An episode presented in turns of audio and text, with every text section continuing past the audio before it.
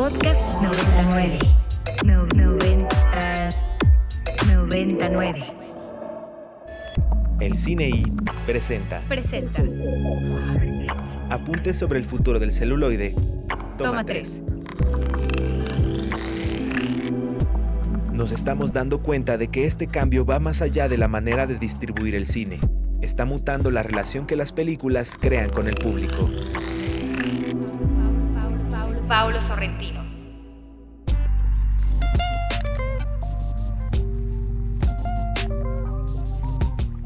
Doce con siete del viernes 21 de octubre del 2022. Si es que usted nos está escuchando en vivo, si usted está escuchando la versión podcast de este programa, puede ser cualquier día y puede ser cualquier hora. Lo que sí es un hecho es que yo sigo siendo el More y continúo platicando con Andrés Durán Moreno.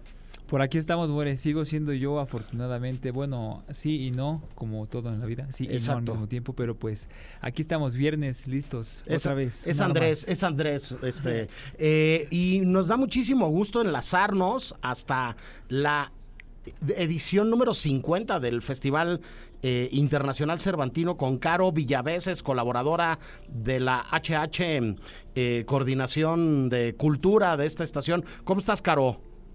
Hola, pues súper felices de estar aquí y poder compartirles un poquito de lo que hemos estado viviendo en este festival número 50, que la verdad, pues está impresionante todo lo que está pasando por acá. Les cuento que ayer a las 8 pm pudimos presenciar el espectáculo de Lila Downs en Alhóndiga de Granaditas y realizó un show increíble con su banda, pero también con el cuarteto de cuerdas Barro Negro y algunas rolitas con el mariachi femenino de Calitlán. Y algo que vale la pena mencionar es que esta cantante siempre hace énfasis en, en actos de apoyo hacia las mujeres latinas y, y con fuerza. Y a propósito de eso, ayer eh, cuando estaba haciendo soundcheck, una chica local les empezó a cantar, una, una chica que se llama Reina Domínguez, y entonces Lila Downs la invitó en, en el show, en pleno show, a cantar en vivo y, y se paró y, y nos regaló un, un pedacito a capela de Alcoba Azul y pues fue fenomenal, fenomenal. Correcto, este, ¿qué, qué falta, Caro? ¿Qué, ¿Qué de lo que sigue en el programa del, del Cervantino tienes más ganas de ver? Eh, ¿Qué te llama más la atención? Te, te va a hablar un poco alguien de una generación absolutamente distinta a la tuya. Yo si estuviera allá correría a ver a Serrat, pero bueno, yo soy un señor mayor, ¿no? Este, a ti, a ti, ¿qué te, qué te entusiasma? ¿Qué te llama la atención? ¿Qué es, qué es lo que te parece más relevante de lo, de lo que falta? ¿Qué se te antoja más y qué sigue en el Cervantino? Bueno, a mí la verdad lo que me antoja más es ver eh, hoy la compañía de, danza experimental de Lola Linces, porque pues tengo una afinidad eh, exacta y, y, pues muy cercana a, a lo que es el baile y la coreografía, y entonces me gusta me gusta mucho este este mundo de la, de la danza y lo que se puede expresar a través de la corporalidad. Entonces eso me gusta, pero justo ahora que mencionabas eh, el concierto de Serrat, pues justo estábamos platicando ayer con el equipo, con, con Omar y con Bampi, que pues sería importante ir a, este evento que va a ser el último concierto de Serrat en el país. Sí, este, tristemente, siendo tan famoso, pues ya nos avisó que, que le va a bajar un poco al ritmo de lo que está haciendo y parecería que es, eh, como son todos los conciertos, una oportunidad única, ¿no? Este, no, no se repiten nunca de la, de la misma manera. Este, Caro, muchas gracias por platicar con nosotros. Recordarle a la gente que eh, sigue la cobertura especial de Ibero 90.9 este, del Cervantino, que a la una hay una transmisión especial de ustedes desde allá y que sobre todo en las redes sociales y en la página de, de la estación puede todo mundo enterarse de lo que están viendo ustedes por allá y de las impresiones que les va causando, ¿no? Claro, claro que sí. También recordarles que hay muchas eh, transmisiones especiales desde el festival donde van a poder ver los shows en vivo. Entonces creo que es algo interesante y que vale la pena.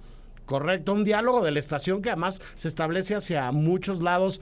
Platicamos hace un momento, este, se van a ir Andrés y Marín para, para Morelia. Eh, tuvimos un muy exitoso este eh, trabajo y cobertura en colaboración con la gente de la Academia Mexicana de Cine con, con relación a los Arieles y seguiremos este, haciendo ruido desde acá. Eh, disfruten mucho el festival y que estés muy bien, Caro. Muchas gracias, igual, buen programa. Bueno, y nosotros seguimos acá, mi queridísimo Andrés, este, con un montón de cosas pendientes. Yo creo que nos vamos a tener que ir hacia los estrenos, ¿no? Porque hay una serie de cosas muy interesantes en cartelera y en plataformas. Yo me arrancaría diciendo que ya está la película de la semana en la página de Ibero 90.9 y que esa película llega hoy a Amazon Prime Video. Eh, es una cinta argentina espléndida, dirigida por Santiago Mitre, responsable de películas eh, tan interesantes como mm, El Estudiante o La Patota.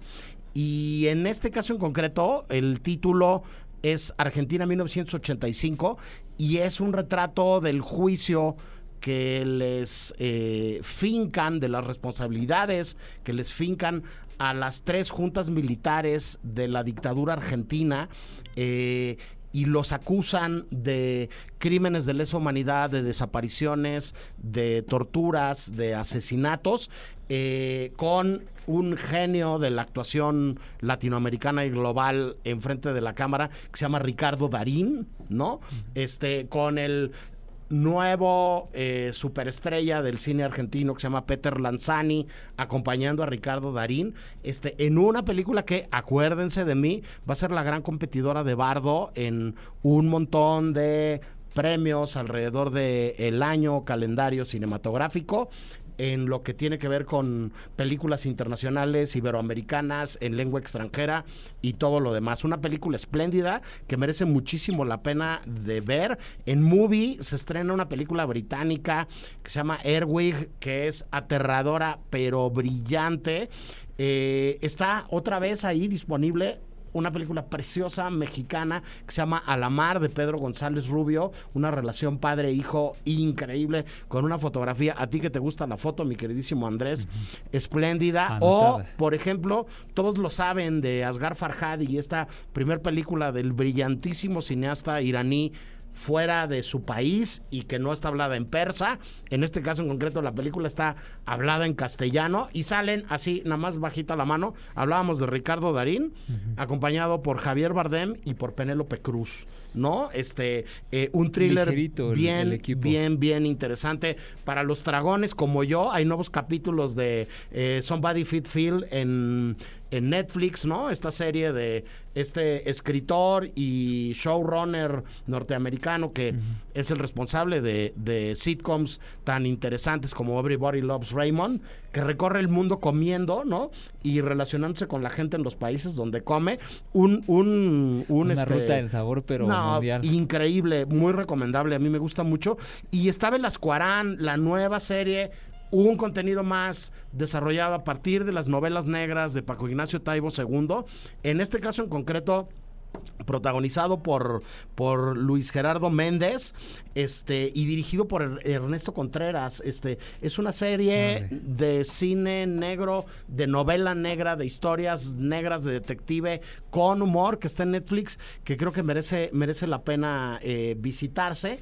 Este eh, por ahí en, en Cineteca hay cosas muy interesantes también este como Arritmia como Israel como Las Cercanas como este eh, em, la, la, propia Travesías que platicábamos hace un rato con, con Sergio, su director. ¿Tú querías agregar algo, Andrés? Sí, que retomando la, la noticia de que hablamos de, los 10 años del fallecimiento de Theodore Angelopoulos, está eh, Beekeeper, está, sí, de Beekeeper en Movie todavía. De todas las películas que pueden ver, solamente está esa. Eh, si querían verse algo de él por este décimo aniversario, pues échale un ojo porque Theo Angelopoulos siempre vale la pena. Además está Mastroianni ahí muy este, bien, muy bien. la película. Pues nosotros vamos con algo de música para poder presentar a nuestro siguiente invitado. Este, están las películas, siguen las películas de Paul Thomas Anderson en Cineteca en pantalla grande y esto es parte de la banda sonora de Vicio Propio. Suéltela obando.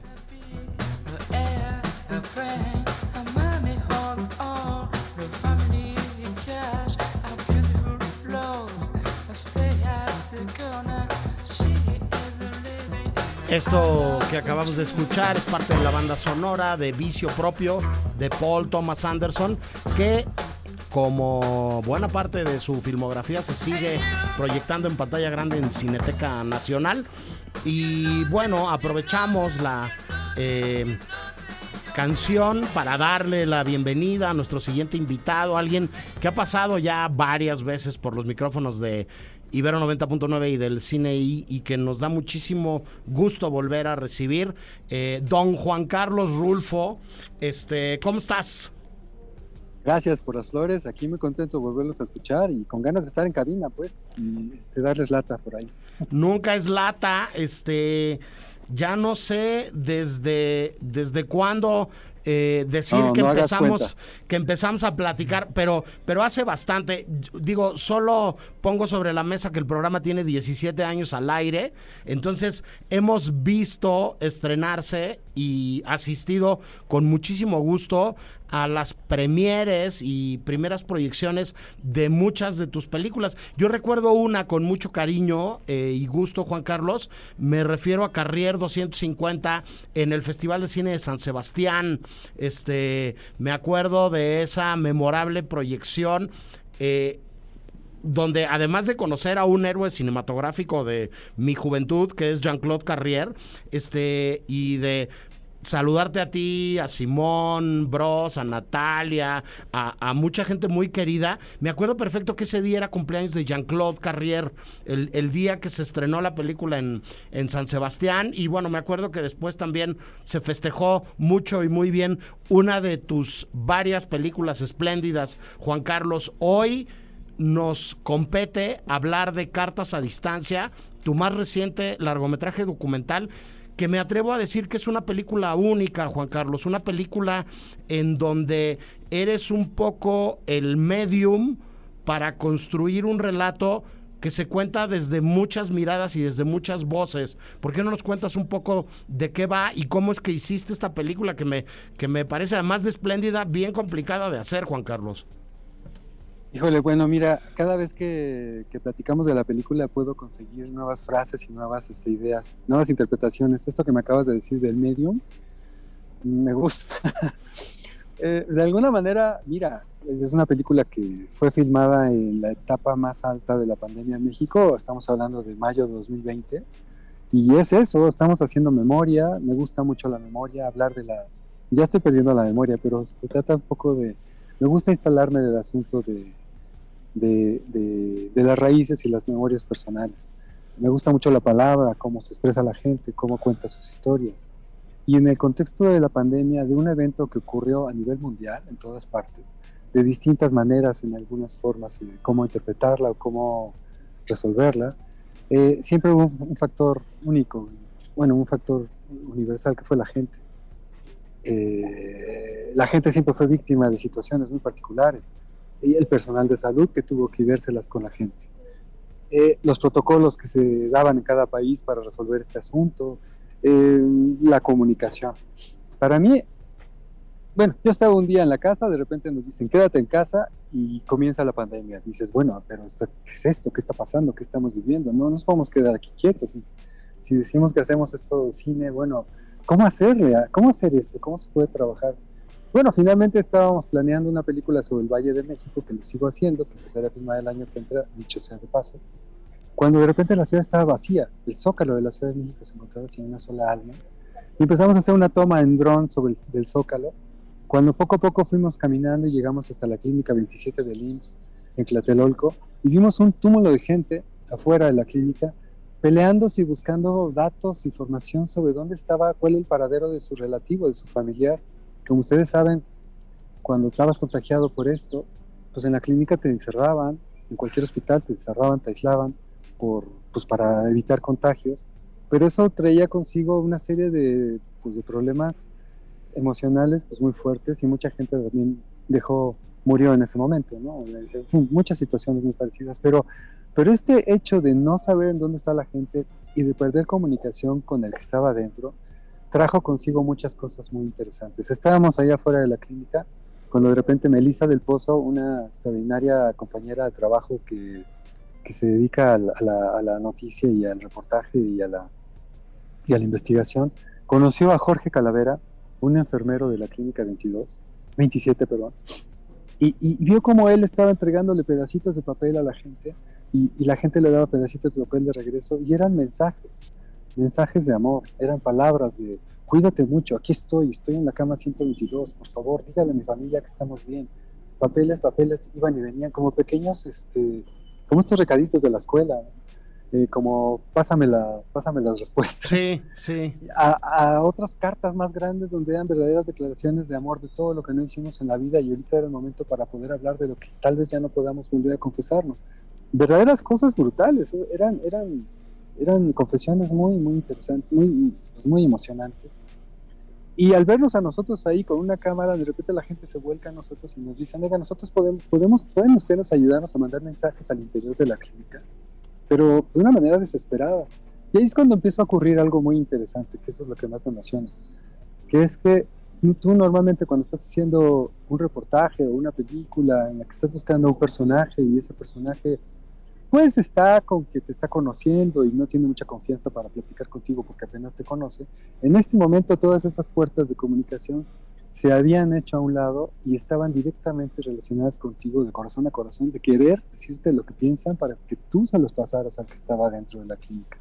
Entonces, bueno, era tener en tus manos la responsabilidad de un mensaje de vida o muerte para poder comunicárselo al interior y de esta manera poder tener este, este lazo pues que salvó vidas de alguna manera. Te puedo decir que estos mensajes crean endorfinas y que, bueno, puede ser medio cursi, pero pues yo creo que el amor salvó vidas. Y estas cartas son un poco ese, esa historia. Mm. Poco después se crearon, una, se hicieron situaciones mucho más simples, que fue gracias a los celulares. Tenemos en nuestras manos aparatitos súper poderosos, que ahora puedes hacer películas enteras con ellos, pero en ellos también están estas diarios íntimos de todos nosotros. ¿no? A mí me da una envidia tener todos esos celulares que andan por aquí por allá porque está lleno, están repletos de, de pequeñas magias y que en este caso se convirtieron en los transmisores de estos mensajes de amor entre la familia y el interior del hospital. Parece sencillo y parece como obvio y como un lugar común, pero no lo era. Pero al final de cuentas funcionó y te puedo decir que esta película está hecha gracias a esos mensajes. La película fue filmada por, por los mensajes que estaban en los celulares, por los videos de los celulares y otras camaritas que les dimos a los, a los, a los enfermeros, en este caso don Jorge Calavera, que es un fotógrafo, además le gusta mucho la fotografía, de lucha libre, que además les dimos estas cámaras que tienen un Steadicam en la mano y se metieron a la clínica a, a, acercarse con la gente y a retratar un poco cómo era el ambiente al interior. Él también fue parte de la producción de esta película. Entonces, bueno, la película está formada por esos materiales creados por los, por los familiares y por los enfermeros. Sí. ¿Cuál es el resultado? Pues bueno, es una película muy entrañable que estoy por, por entender qué es lo que pasó, pero hagas de cuenta que si te dijera que llegas a un terreno baldío donde está lleno de hierba y basura, lleno de matorrales, y tú llegas con un machetito y cortas un poquito y limpias y haces un metro cuadrado donde por fin pones una manta para poderte sentar y en la cual invitas a todos a dialogar, que lleguen y se acerquen contigo para poder platicar de qué es lo que pasó, qué es lo que nos pasó. Ese es el pretexto de esta película. Es una puerta de comunicación para que entonces la audiencia se sienta con la confianza de contar todo eso que tal vez no ha encontrado la manera de poder explicar, ¿no? Sí, ya me callo. Sí, no, además una película que debe haber sido complejo armarla, ¿no, Juan Carlos? Este, una vez más colaboras con Valentina Leduc, que ya sabemos todos que es una de las meras meras de, de la edición en México, pero, pero juntar todo eso y estructurarlo y darle sentido para que se convierta en una narrativa que, que, nos vaya llevando de un punto a otro, debe haber sido también un, una buena chamba, ¿no? Por supuesto, y qué bueno que lo dices, porque una de las cosas que creo que fallaron mucho en la pandemia es precisamente la comunicación. Regreso al tema porque generalmente lo que escuchábamos de las noticias diarias, de los reportajes de todos los días, era la estadística. Es decir, cuál es el índice general de los muertos, de los caídos al día de hoy, dónde está la curva, cuántos muertos en el mundo y cuántos muertos en México y cuántos contagiados y cuántos hospitalizados. Pero no, sabíamos nada de la gente. Y en dado caso que supiéramos de la gente, hablaba, estaba, había temas medio escabrosos, tremendos, una pornografía del, del sufrimiento de la gente. Quiero decirte que esta película no es eso gracias a la edición. Valentina lo que sí tiene, y es, es este, me da mucho gusto decirlo, es una prudencia y una limpieza en cuidar y ser muy eh, cuidadosa con los sentimientos. En nuestras manos teníamos sentimientos muy puros y muy, muy cercanos, muy verdaderos de la gente, y, y, teníamos la responsabilidad de tratar de cuidarlos porque, pues porque nos estaban dando esa confianza. Entonces, bueno, la película no intenta apoyarse en este mecanismo simplón del desastre y del dolor, sino más bien de llevarte por todo un mecanismo de emoción que tiene que ver con una etapa que vivimos en el mundo. Entonces Valentina hizo la edición, tenemos a Jorge, Leonardo Heiblum en la música, que también eh, ha trabajado en varias películas como la de Carrier, como bien dijiste, y en El Hoyo. Y su característica principal es que nos gusta trabajar con ruidos. Entonces la música está hecha con todos los sonidos de las máquinas, de los respiradores, de estos sonidos característicos del hospital, que también para muchos puede ser como un back to the past, en el sentido de que, de que un sonido te, te remonta a todo un estado de ánimo muy particular. Y Leo al mismo tiempo nos vinculó con Philip Glass. tenemos música de Philip Glass original hecha para Ahí nomás, ahí nomás. Así que pues yo creo que sí ha sido una fichita muy interesante, hecha con mucho cariño. Y también tenemos el diseño sonoro de Martín Hernández, que como ustedes sabrán, pues es el diseñador sonoro de Alejandro González Iñárritu. Y lo que logró Martín es también crear una atmósfera muy sutil, cuidando los detalles, no solamente de los diálogos y de las palabras que decían nuestros personajes, sino de estas atmósferas que ocurren en la ciudad y dentro del hospital. Correcto. Andrés te quería preguntar algo, Juan este, Carlos. Sí. Venga, Andrés. Bueno, uno de esos era la música, que pues me llamó mucho la atención, pero ya resuelta la, la, la incógnita, no da más que darle mucho gusto. Me gustaría comentar que me llamó mucho la atención la forma de estar filmado, ¿no? Porque uno como cineasta inscrito en el lenguaje, no puede evitar al final ejercer pues ciertos emplazamientos, maneras de, de, moverse, este, dónde metes un corte, dónde lo pones, dónde va y esto.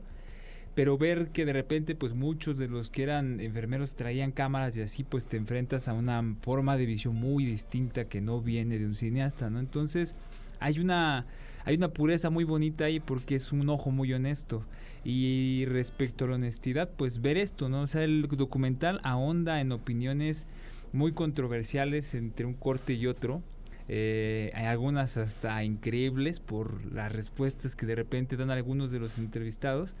Pero sobre todo me pareció una, una, igual porque soy yo quizá, pero una reflexión muy poderosa sobre la muerte.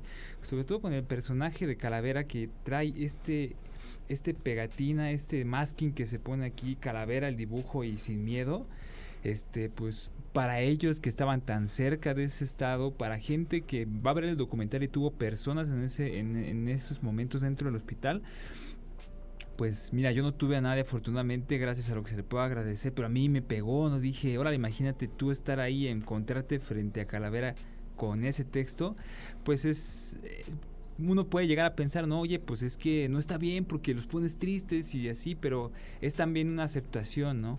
La, hay que saber vivir cerca de ella, cerca de la muerte, porque así es como la vida pues, reverdece y se energetiza, ¿no? Lo dijiste muy bien y ese es el punto finalmente de la película. Yo todavía no sé muy bien cuál va a ser la reacción del público, pero más allá de entristecer a la gente, porque no va por ahí. Claro, yo sé que esa es Sí, es algo que me dijeron hace poquito y tiene que ver con las pocas exhibiciones que he tenido en el extranjero. La, acabamos de pasar en Francia, en España, y, lo que me dicen, pensando en otros protocolos de salud distintos a los que vivimos en México, y otra actitud también, es que allá no han tenido una, un acercamiento audiovisual a una película sobre el tema, y que estaban, acababan de descubrir, después de haber visto la película, que no había, hasta ese momento, no habían tenido la oportunidad de ser autorizados para hablar de lo que sentían. Es decir, la película les abría la puerta para hablar de algo que, que había estado escondido, que, que, para qué hablar de cosas tristes, para... Es más, te puedo decir que, de, hace un año que la, estrenamos en el Festival de Morelia, ahorita el panorama ha sido completamente diferente, porque inmediatamente después de Morelia los, los exhibidores nos decían, no, La pandemia no existió, no queremos nada de pandemia, eso no, no, no, no ni hablar de ello. Las plataformas nos decían lo mismo. Y era curioso, ¿cómo negar este evento tan particular, tan único y tan especial? Y conforme pasó el tiempo, vino, vino la cuarta ola, la quinta, ya no sé cuántas fueron, hasta el momento que de repente dicen, ya, se acabó, levantemos, el, levantemos la máscara y saquemos los rostros al aire.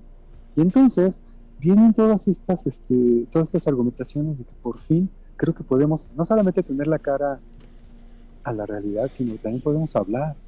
Y como les decía al principio, una de las cosas que más me gusta es el rescate de la memoria y de la palabra. Pues yo creo que este es el momento en el que todos debemos de tener el valor de, de, decir las cosas y de hablar y de acercarnos a la gente.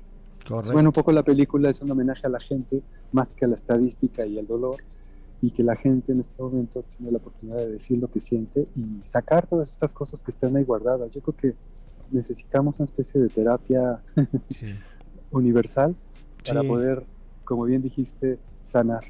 Terapia de grupo que arranca, Juan Carlos, este fin de semana en el Complejo Cultural de Los Pinos, donde va a haber una proyección especial en un día muy especial, ¿no? Este, un día que además celebra y conmemora el trabajo de, de, pues de todos los profesionales que se dedican a la medicina, ¿no? Y que después de eso, muy prontito, este, viene ya el estreno comercial, ¿no? Sí, el 26 tenemos una, una exhibición de prensa en el cine Tonalá. Y después el 27, el día siguiente, se, ya se presenta en, Cinemex. Y unos meses después, en enero, ya estamos en Netflix, cosa que ha sido todo un logro y estoy muy contento. Ahí vamos y espero que haya más sorpresas. Sí, por lo pronto, este domingo se puede ver en el Complejo Cultural de Los Pinos. Lo vamos a tuitear ahorita nosotros a través de nuestras redes sociales. Juan Carlos, un placer platicar contigo, como siempre, un gustazo verte, este, ver que siguen los proyectos.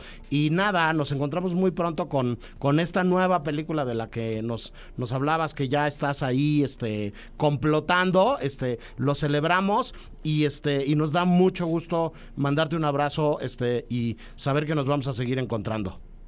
Muchísimas gracias, de veras, y también hablemos de esta película que espero que, tenga buena recepción. Hasta seguro, pronto. seguro. Nosotros nos vamos con el último corte del programa del día de hoy y regresamos a hablar de Morelia, de este arranque del día de mañana, de lo más destacado de la programación de esta edición número 20 del Festival de la Capital Michoacana.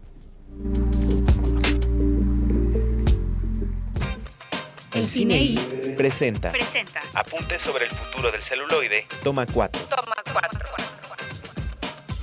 Muchas personas dicen que las plataformas son planas, que van a acabar con el cine. Tenemos que decir que no es el cine lo que está muriendo, sino la idea que teníamos de ello. Rebeca Slotowski. El, Cine I presenta. Presenta. Apunte sobre el futuro del celuloide. Toma 2. Toma 2. Todo va a ser diferente a partir de ahora. Viene una nueva generación que ve de otra manera el arte del cine. Eso sí, el cine seguirá porque siempre necesitaremos historias. Costa Gabras. Dos décadas de tradición e historias, cortos y largos de ficción y documental, cineastas michoacanos e invitados internacionales, películas, corundas y mucha fiesta. El cine I la vigésima edición del Festival de Cine de Morelia, la capital purépecha a 24 cuadros por segundo. El Cine I, el Festival de Cine de Morelia. El Cine y Morelia, toma 1, la apertura. Bardo, o falsa crónica de unas cuantas verdades. Tras una carrera llena de reconocimientos en todo el mundo, uno de los hijos prodigios del Festival de la capital michoacana regresa a compartir su mirada personalísima. Iñárritu vuelve e inaugura el Festival de Cine de Morelia con su más reciente largometraje de ficción, Ave de las Tempestades y centro de polémicas interminables, el más premiado de los tres amigos por la Academia de Hollywood no dejó a nadie indiferente en Venecia, con lo que muchos dicen es su película más personal. Precisamente es ese, ¿no? Es una dialéctica, es una contradicción de cosas que constantemente es en donde se encuentra el personaje, geográficamente, emocionalmente, mentalmente. La emigración implica eso, ¿no? Integrarte a otro lugar, pero desintegrarte del pasado.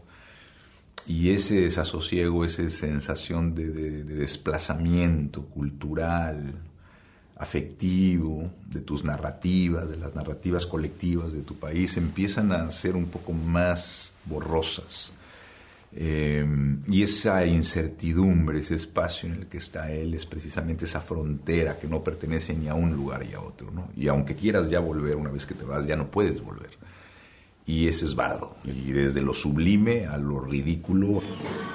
Obra maestra para algunos, cinta pretenciosa y fallida para otros, lo cierto es que la edición 20 del festival más esperado en el calendario fílmico del país tendrá una proyección de arranque a la altura de la ocasión lo trascendente y lo estúpido, y esa es la navegación de nuestras vidas, es que estamos todo el tiempo navegando, ¿no? De, entre lo trágico, lo dramático, a lo humorístico, desde la paternidad al, ser hijo y ser padre. Todos estos temas siempre están como en medio y esta es la incertidumbre que le da solidez a este personaje que lo construye, que es muy incómodo, pero es exactamente lo que la película eh, se trata, se acerca de ese espacio que es muy provocador. Después de dramas obscuros que tratan sobre la trascendencia, el alma y la muerte, como Amores Perros, Babel, 21 gramos, Beautiful y de los éxitos rotundos de Birdman y El Renacido, Iñárritu encuentra en Daniel Jiménez Cacho un alter ego a cuadro que inevitablemente hace pensar en una nueva etapa de su carrera. Hay cosas personales, ¿no? De su vida que a él le importaba ponerlas ahí por un proceso suyo, ¿no? De por fin hablar de esto, ¿no? Pero él, me pidió como que no, no, racionalizáramos mucho, que no ni lo leyeran. Le dije, bueno, pero déjame leerlo una vez, ¿no? Y lo leí una vez. Bueno, no, dos. Lo leí dos veces. Y así que fue una manera de trabajar sin planear nada, sin construir un personaje, apelando a estar presente, nada más, estar presente. Escrita de nuevo en colaboración con Nicolas Jacobon, quienes han visto Bardo sostienen que Iñárritu logra una película que es un retrato cargado de referencias autobiográficas y de la lucha entre la fragilidad y la autoestima de un creador. La fotografía, en esta ocasión en manos de Darius Jondi y el diseño de producción de Eugenio Caballero, prometen calidad y excelencia como es costumbre en todos sus trabajos.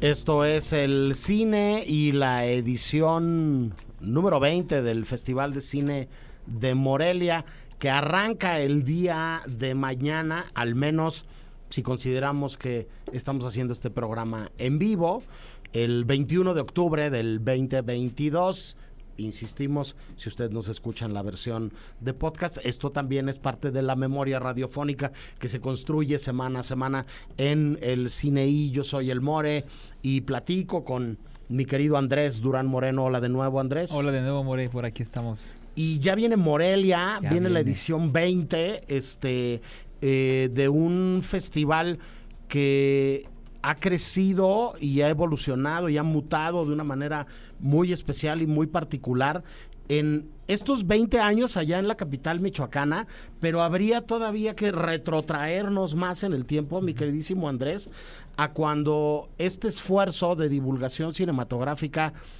eh, ideado por Daniela Michel, era una semana de cortometraje que se hacía en la Cineteca Nacional, este, que tenía una escala diferente, que tenía unos alcances diferentes, pero que esta visionaria eh, divulgadora y cinéfila eh, veía que podía eh, progresar y que era relevante. Lo hemos dicho muchas veces, lo voy a decir una vez más, no importa. Eh, no pasaba en el cine de nuestro país hace 20, hace 25 años lo que está pasando ahora. No se producían la cantidad de películas que se producen, no había un genuino interés de las y los jóvenes mexicanos por el sueño de convertirse en cineastas, este y no había unas condiciones que se los permitieran que hoy existen y en las que hemos avanzado, no solamente, insisto, en la producción, sino en la educación formal, en la divulgación, en la cantidad de espacios que hay para ver películas o para poner en común este y, y, compartir estas ideas y estas películas. Acabamos de platicar hace un momento con Anafer Torres, una estudiante de cine recién egresada, que tiene su película en el Festival de Cine de Morelia. Y Morelia, habiendo nacido como aquellas eh, jornadas de cortometraje en Cineteca, después se fue a la capital michoacana y hoy es sin duda, Andrés, una de las citas ineludibles y un referente muy especial para quien le interesa el cine en México. Así es, More, que de hecho ayer comentaba con mi papá que es uno de los festivales más largos, que recién mencionas que antes duraba más, este ahorita está en una duración de una semana. Es uno también de los más importantes sin necesariamente ser el más antiguo. Creo que el más antiguo es el de Guanajuato.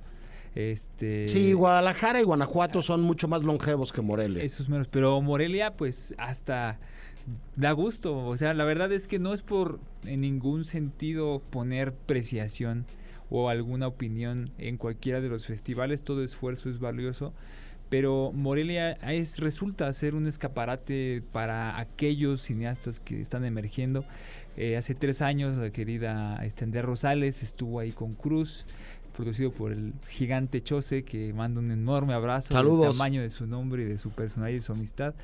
Y pues tres años después, la querida Ana Ferre seleccionada con este, pues, bueno, con este orgullo, ¿no? Con este, con este gusto y esta dicha de poder estar ahí, pues nosotros también que afortunadamente Ibero 99, que nos quiere mucho, nos manda al festival sí, a pues, decir, hablar de esto. ¿no? Decir Sí. que la delegación de la estación y del cine I este año eh, va a mandar a el querido Andrés aquí presente y al buen Ricardo Marín que se van a cubrir el festival por allá. Yo los alcanzaré más tarde, ¿no? Y me dará mucho gusto volver a un es. lugar en donde estos tres amigos, estos tres personajes que han sido muy importantes en la historia reciente del cine nacional, también son socios y son amigos y son cómplices de Daniela Michel y de todo el equipo del Festival de Cine de Morelia y vuelven y aportan y comparten sus películas. No es la primera vez que una cinta de Alejandro González Iñárritu inaugura el festival y es el caso de lo que va a suceder pasado mañana por allá con Bardo, Claro. este el más reciente largometraje de ficción de, de El Negro, ¿no? este que se estrenó en Morelia este en Morelia, ¿eh? se estrenó en Venecia este año, perdón. Es. Se estrenó en Venecia este año, este que va a tener su primer proyección pública, digamos, En en. México, ahora en Morelia y que se va a estrenar muy pronto en salas y después en Netflix también va a estar disponible también en la plataforma de la N Colorada, ¿no? Este abre Morelia con Bardo. Va a tener también, lo decíamos, una proyección del Pinocho de Guillermo del Toro.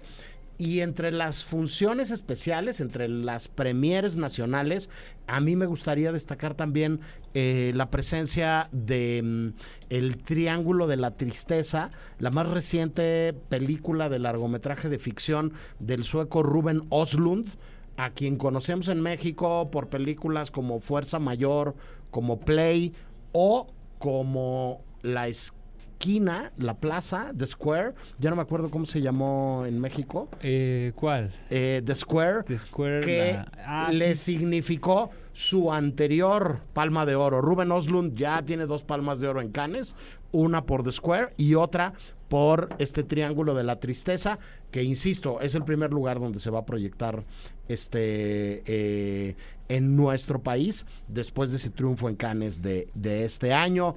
Sumaría a esto eh, la presencia de dos invitados internacionales muy especiales.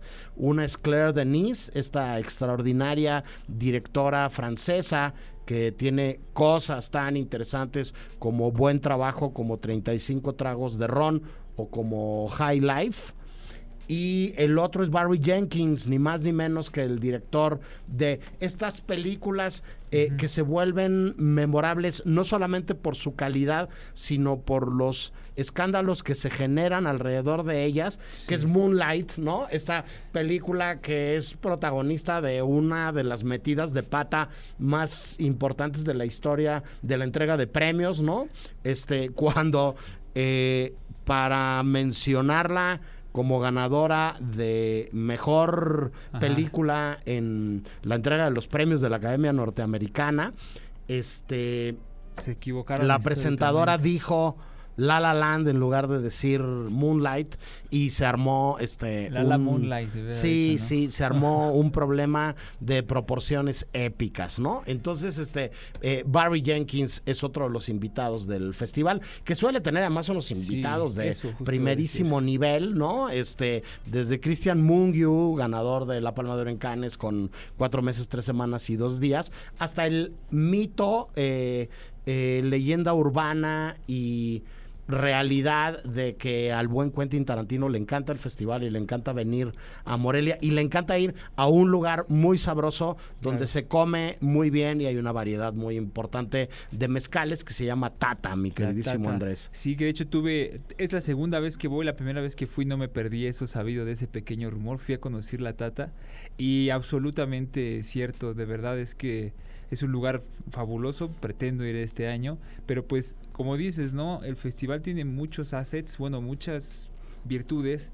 Uno de estos, pues obviamente está la cueva de Chucho, está Tata, está Michele, Michelena. El Café Michelena, está Lu, Hay un montón de este, cosas. están los Mirasoles. Este, Morelia es un lugar donde se come extraordinariamente bien también. Todos los que vayan al festival tienen que aventarse un tour gastronómico Claro. por estos lugares que acabamos de, de- de mencionar Andrés y yo, este, eh, más algunos este, locales de tacos en la madrugada, las hamburguesas de los portales, este, Sí. los puerquitos de piloncillo, este, que los pueden conseguir en Lu, pero los pueden conseguir en, en varias panaderías más, ¿no? Claro. Y este, y una oferta de películas increíbles. Tenemos una cápsula más, mi queridísimo Andrés. Andemos, pues. Vamos a escucharla y regresamos a cerrar y decir qué es lo que más recomendamos de lo que se puede ver a partir del sábado en la edición número 20 del Festival de Cine de Morelia. Well, nice to see you too. What you doing out here, man? Nigga, what you doing out here? It's my smoke out habitat, nigga. Oh, what you smoke out here too? Something like that. Nah, you don't smoke. Why you pretending? Trying to put on a show for me, black, black. El cine y? Morelia, toma 2. Invitados de lujo. Como es habitual en Morelia este 2022, dos nombres propios engalanan el certamen con sus visiones personales y estilos únicos dentro del mundo del cine. Originarios de países y formaciones distintas, Claire Dennis y Barry Jenkins no solo se conocen y admiran, sino que incluso llevan una muy buena amistad. Ella, dueña de una reputación de autora y visionaria en una industria tan importante y competida como la francesa, algo conseguido a fuerza de trabajo serio y películas que van en camino de convertirse en clásicos modernos como Buen Trabajo, High Life o 35 tragos de ron. Almost all of us are still alive. We were scum. Trash. Refuse that didn't fit into the system. Until someone had the bright idea of recycling us. Él, una revelación sorpresiva del cine independiente norteamericano que, como todo creador que sabe observar y esperar, se coló en el mainstream norteamericano gracias a contar historias memorables y construir personajes entrañables en películas como Moonlight o Viale Street. From my many wanderings on this earth, I had so much to say about imperfect fathers and imperfect sons, and about loss and love. We've lost dancing. Además de las retrospectivas de Dennis y Jenkins y la presentación en nuestro país de Bardo, también llama la atención en el programa de este año en Morelia la Premier Nacional del Pinocho de Guillermo del Toro y Triangle of Sadness de Ruben Ostlund, que después de ganar la Palma de Oro en Cannes se verá por primera vez en nuestro país. So, is this runway casting for a grumpy brand or a smiley brand? So it's a grumpy brand, yeah? Congratulations! Show me that Balenciaga look. Suddenly I'm dressed in something way less expensive. It's H&M! Yay! Balenciaga! And H&M! Balenciaga, and H&M.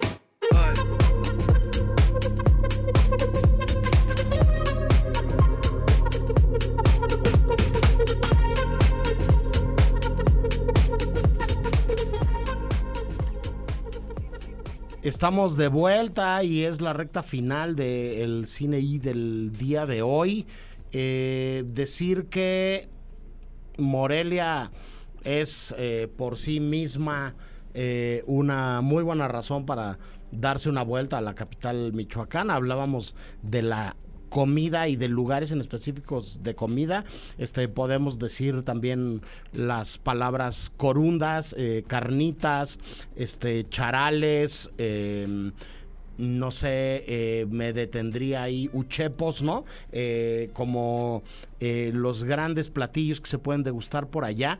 Y yo no quisiera despedirme sin mandarle saludos y felicitar a otro exalumno de la Ibero, al queridísimo Luis Armando Sosa Gil, que estará en el concurso de largometraje documental michoacano. Es, es un michoacano que vino a hacer la carrera con nosotros acá hace algunos años. Un abrazo muy fuerte, Luis. Mucha suerte con Hombres de Sal.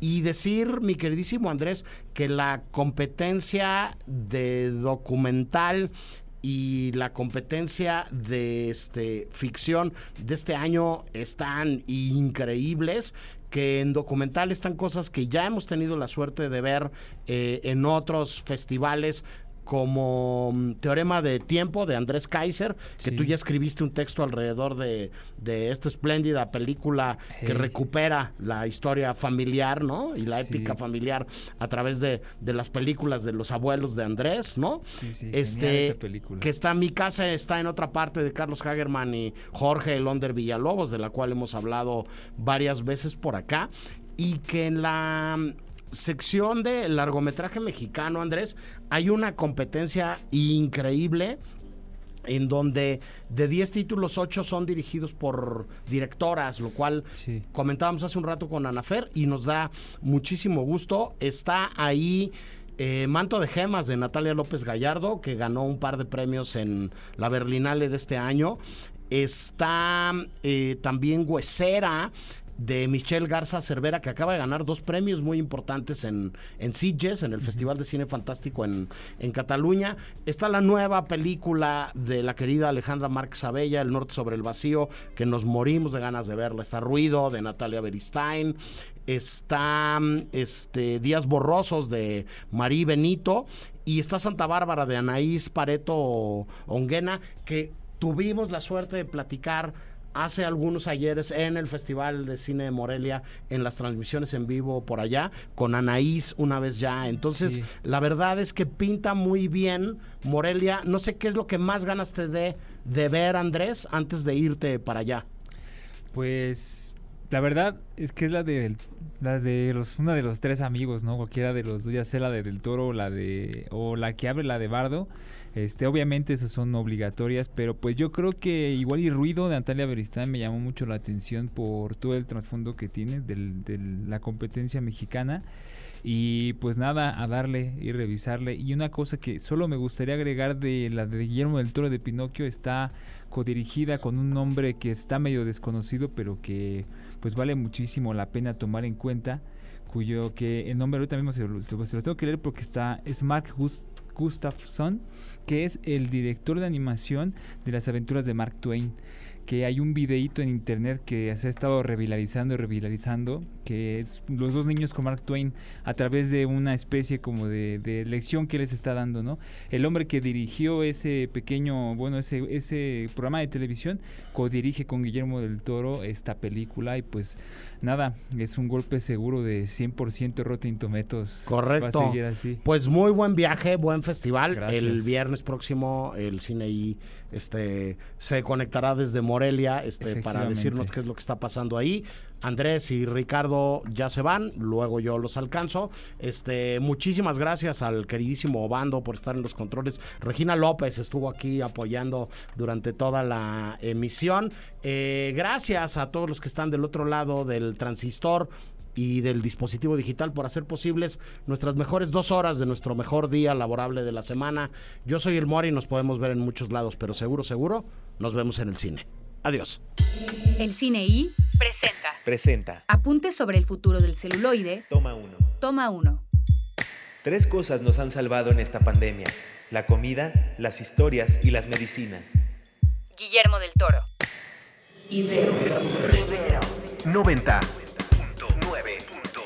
Ibero. Ibero 90.9. Para más contenidos como este, descarga nuestra aplicación disponible para Android y iOS o visita ibero909.fm.